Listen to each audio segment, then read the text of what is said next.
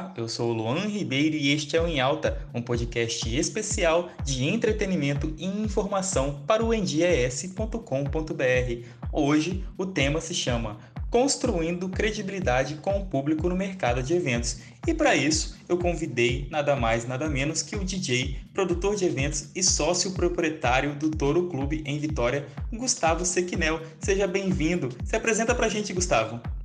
Olá, Luan. Obrigado pelo convite. Agradeço também ao Endia pela oportunidade. É sempre uma honra poder falar sobre um, uma cena, um mercado que eu sou tão apaixonado. Desde muito novo frequento festas e de três anos para cá venho trabalhando e produzindo em cima desse mercado.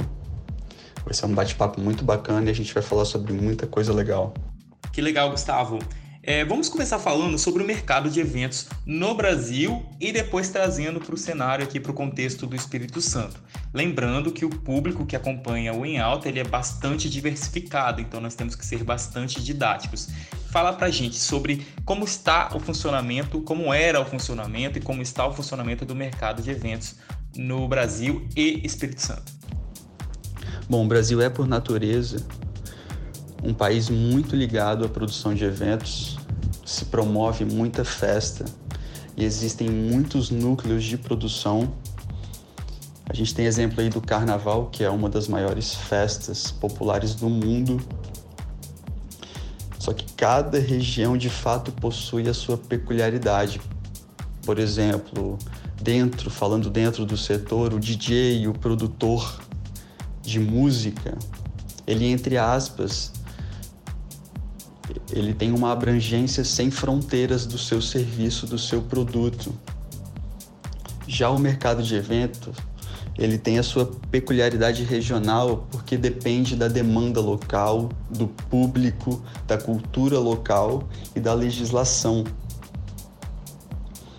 Obviamente, o cenário presente é bastante desfavorável por conta da pandemia, Certamente a gente vai ser um dos últimos setores que vai voltar a operar. Mas acredito que essa cultura que o Brasil tem certamente vai permitir que profissionais da área continuem a trabalhar dentro desse setor. Claro, Luan, obviamente a gente está à mercê aí de todas as decisões do governo e recomendações da OMS mas quando eu digo que a cultura vai influenciar esse retorno, eu digo após essa permissão da reabertura e da realização dos eventos. Porque por mais que se libere e que o mercado volte a produzir, existe um receio natural do público que vai precisar ser enfrentado e trabalhado. E aí entra o ponto que eu falei sobre a cultura brasileira ter uma ligação muito forte com o evento e certamente isso vai ajudar. Ok, obrigado pela explanação.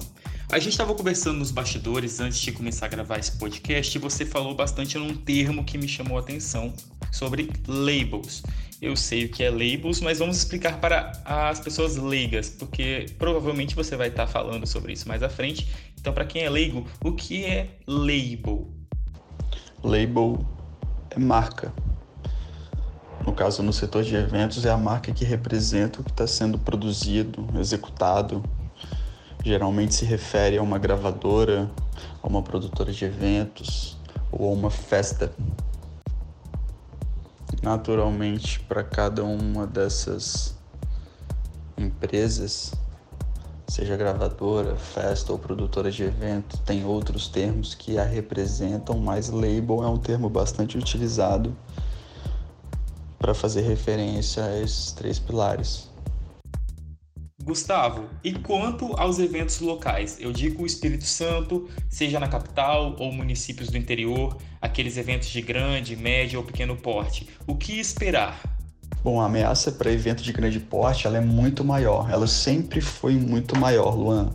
Para se produzir um evento para 5, 10, 15 mil pessoas, o risco sempre foi grande ganha quem erra menos. E claro, é preciso contar com sorte, porque você tem aí fatores climáticos que influenciam no sucesso, você tem a influência da concorrência que pode marcar um evento na mesma data que a sua, e com a pandemia esse risco ficou maior ainda, porque eu sou a ameaça do medo dos clientes. As pessoas, mesmo podendo frequentar lugares com aglomeração, elas vão ter o receio e certamente esse tempo em quarentena fez as pessoas se acostumarem com esse cenário, de certa forma. É natural e acredito que esses núcleos envolvidos com grandes produções já estejam pensando em soluções. Eu posso até citar duas que eu pensei, que é primeiro uma maior comunicação com o público. Então, se antes eu precisava, precisava de um, dois meses para fazer a divulgação de uma festa, vou precisar de muito mais tempo e de incluir na campanha uma conscientização e uma tranquilidade para o público. E o segundo, segundo entre aspas, dica é o poder de barganha que o produtor vai ter com os seus fornecedores, seja de pessoal, artístico, infraestrutura a, a incerteza e a instabilidade do mercado, ela naturalmente vai gerar aquisições de infra com valores mais baixos. Todo mundo vai ganhar menos. É o preço que vai se pagar para reestabelecer a, esse mercado. Conforme eu falei anteriormente, quando se fala em evento de grande porte, a ameaça que a pandemia está trazendo é muito grande. Falando em tempo, esse ano eu acredito que poucos eventos de grande porte aconteçam. Isso pelo risco e pela dificuldade de conscientização das pessoas em relação à aglomeração. Existem produtores a nível nacional que se fala no cancelamento do carnaval, parece um pessimismo, mas de fato é uma realidade, porque quando você fala num evento de grande porte, você está falando de uma aglomeração muito grande de pessoas. São 3, 5 mil pessoas reunidas no mesmo lugar. Por mais que isso seja liberado, o presente ele assusta esse cenário. Quando eu falo de evento de pequeno e médio porte, naturalmente, por conta da baixa aglomeração e de número de pessoas reunidas, eu preciso, antes de falar sobre o futuro dessas cenas, analisar o que esses núcleos fazem no presente e fizeram no passado. É a relação, é a credibilidade, a conexão que esses núcleos possuem com seu público que vai determinar o sucesso deles no futuro. Perfeitas suas colocações. É, torço muito para que os produtores de eventos consigam se adequar a essa questão da pandemia, que isso passe o mais rápido possível. Afinal de contas, eu também sou um consumidor de festas, não vejo a hora de poder curtir, reencontrar os amigos. Agora vamos passar para a parte temática deste podcast. É credibilidade e conexão com os públicos. Gustavo, quais são os benefícios? O que é isso? Boa, Luan, eu também não vejo a hora de poder reencontrar os amigos, de produzir, de tocar em eventos, é o que eu mais gosto de fazer. As ameaças que eu falei de fato é porque nós, produtores, temos que ser responsáveis em relação ao momento que a gente está vivendo. A vontade de fazer festa é gigante, mas a responsabilidade precisa ser maior para que o enfrentamento da pandemia seja o mais eficiente possível. Bom, a credibilidade é um fator fundamental na sobrevivência e no futuro das empresas, principalmente no mercado de eventos. A credibilidade é o crédito que o seu cliente vai te dar na compra, na aquisição, no teste dos seus novos produtos e de suas novas ações. Ter credibilidade é você ter a oportunidade de errar perante ao seu cliente e mesmo assim continuar operando. Como conseguir credibilidade? É você inovando e oferecendo qualidade. Se você cativa, se você oferece novos produtos e principalmente com qualidade, o cliente vai se surpreender com a sua marca, ele vai se apaixonar pela sua marca. E é um ciclo. Quanto mais credibilidade você ganha, mais audácia e mais vontade você tem de surpreendê-lo, de cativá-lo ainda mais. Dessa maneira você vai fortalecendo a sua marca e agregando muito valor à história da empresa. Até que chega um momento, e eu gosto de brincar com essa palavra, que é o que eu chamo internamente a transcendência do produto principal. Vamos lá, eu trabalho com venda de ingressos, com venda de bebidas. Isso vale não só para o meu setor, para todos os setores. À medida que você inova, que você oferece qualidade nas suas inovações e elas são aceitas e bem vistas pelo público, você vai inovando e oferecendo cada vez mais soluções, certo? Chega um momento que você tem a capacidade de criar produtos que transcendem a sua atividade principal. Saindo do setor de música, de eventos, indo, por exemplo, para o setor de moda, se eu tenho uma loja de roupa, a minha atividade principal é vender roupa. Mas eu posso semanalmente ali promover palestras ou workshops relacionados à moda. Se em determinado momento da vida da empresa ela ser impedida de eu vender roupa, eu já vou ter outras alternativas para oferecer ao meu público que podem se tornar monetizáveis, mas que principalmente vão fazer a empresa se manter ativa, viva. Então, voltando à credibilidade construída pela inovação e pela qualidade, ela gera novas soluções e que se transformem, que se transformam em alternativas mediante a um cenário que você não possa praticar a sua atividade principal, que é o que a gente está vivendo agora. Quanta informação boa, uma carga, né?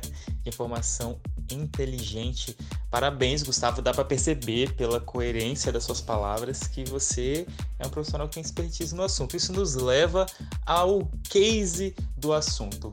É, eu trabalho hoje em um site de notícias que atua aqui no interior do estado há 11 anos e passou por alguns processos de inovações. Durante a sua fala, eu consegui enxergar é, ações que foram feitas para que também me levasse, me trouxesse até aqui, né? Hoje o podcast ele é uma inovação do site NGS que começou como a maioria dos sites, aquele formato foto mais texto e, e hoje tem várias é, está nas plataformas multimídias, entregando streaming, se adaptou a várias questões audiovisuais para continuar operando e, tendo, e mantendo a sua audiência. Eu procurei um, um case é, no estado. Ah, de empresa. Eu não. É, acho que ficaria um jabá muito grande eu pegar e falar um case do site que eu trabalho. É, eu pensei, vou buscar um, algum setor aqui que está se mantendo operante numa situação totalmente inversa do que é o, o, o que seria o carro-chefe, né? É um, pensei, se hoje nenhum lugar que possa ter aglomeração é, tá, funcionando, tá funcionando direito, né? Como é que tá os locais que vivem de aglomeração, as áreas de eventos? E eu fui pesquisando entre uma e outra. É, a Toro me chamou muito a atenção por, por todo o trabalho que faz para se manter e man segurar um público, realizar. É, como é que como é que é você como sócio é, o sócio proprietário né, da Toro clube em Vitória consegue manter. O que, vocês estão fazendo para manter as atividades durante esse período de isolamento social, distanciamento social, durante a pandemia do coronavírus? Responde para a gente, por gentileza. Bom, obrigado, Luan, pelo elogio. Também parabenizo você e toda a equipe do Em Dia por também estarem inovando. E o momento atual ele é total propício para inovação, mas para ela acontecer, para ela ser aceita, de fato você precisa ter a credibilidade com o seu público.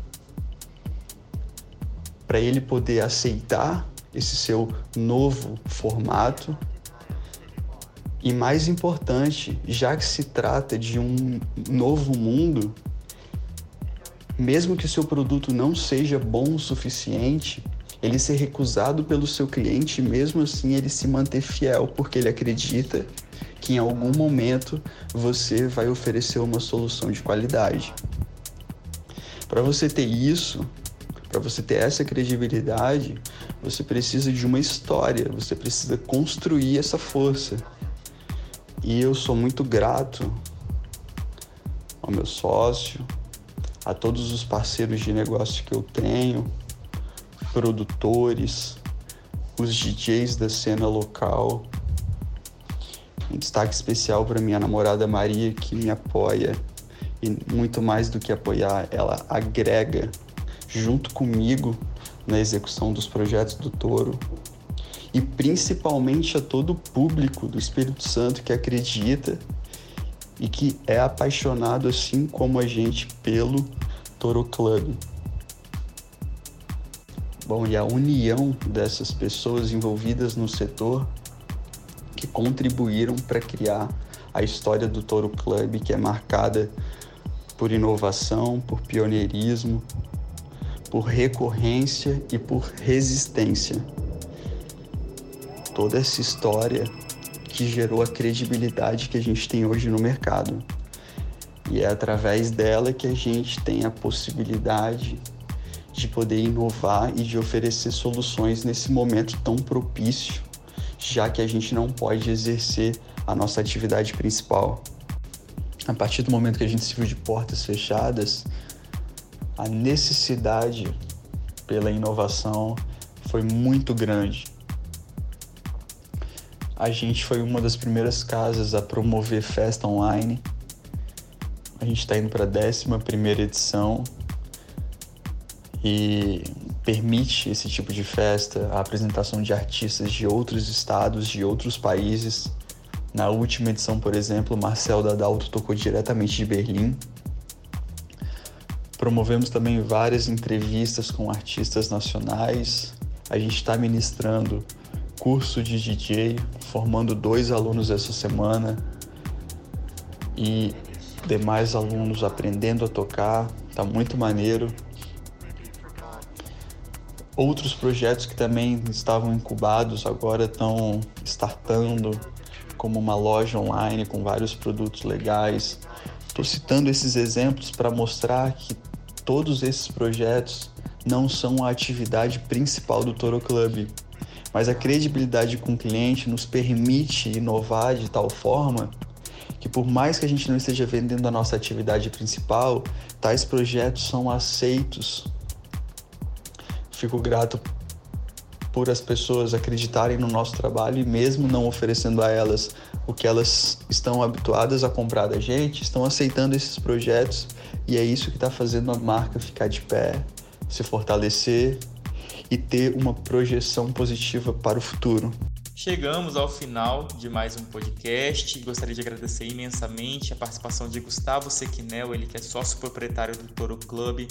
Espero que esse bate-papo tenha é, servido de motivação, engajamento para que os empresários, empreendedores, investidores de setores que estão totalmente atingidos por essa pandemia do coronavírus, como os eventos, as casas de shows é, e outros setores, né? Para que vejam outras formas, como disse o Gustavo, de transcender né, aos serviços e produtos que são oferecidos para que não parem é, mediante essa pandemia. Gustavo, muito obrigado. É, deixe sua mensagem para as pessoas, se despeça e continue acompanhando, continuem acompanhando é, esses e outros conteúdos no www.endiaes.com.br. Um abraço. Quero agradecer demais o bate-papo que eu tive contigo, Luan, ao Endia, pela oportunidade. É muito bom poder conversar sobre algo que a gente gosta. Fico muito lisonjeado pelo convite. É, quero mandar um abraço especial para todas as pessoas que trabalham diretamente e indiretamente com o Toro Club, staff, fornecedores de produtos, serviço, infraestrutura, produtores de eventos, DJs, meu sócio, Renato Rossoni, Maria, minha namorada. Fico muito grato e lisonjeado por poder representar a cena de uma forma tão ativa e estou à disposição de todo mundo para continuar trabalhando, promovendo serviços de qualidade, colocar a cena do Espírito Santo num patamar cada vez maior e promover entretenimento e felicidade para todo mundo. Forte abraço e nos vemos em breve.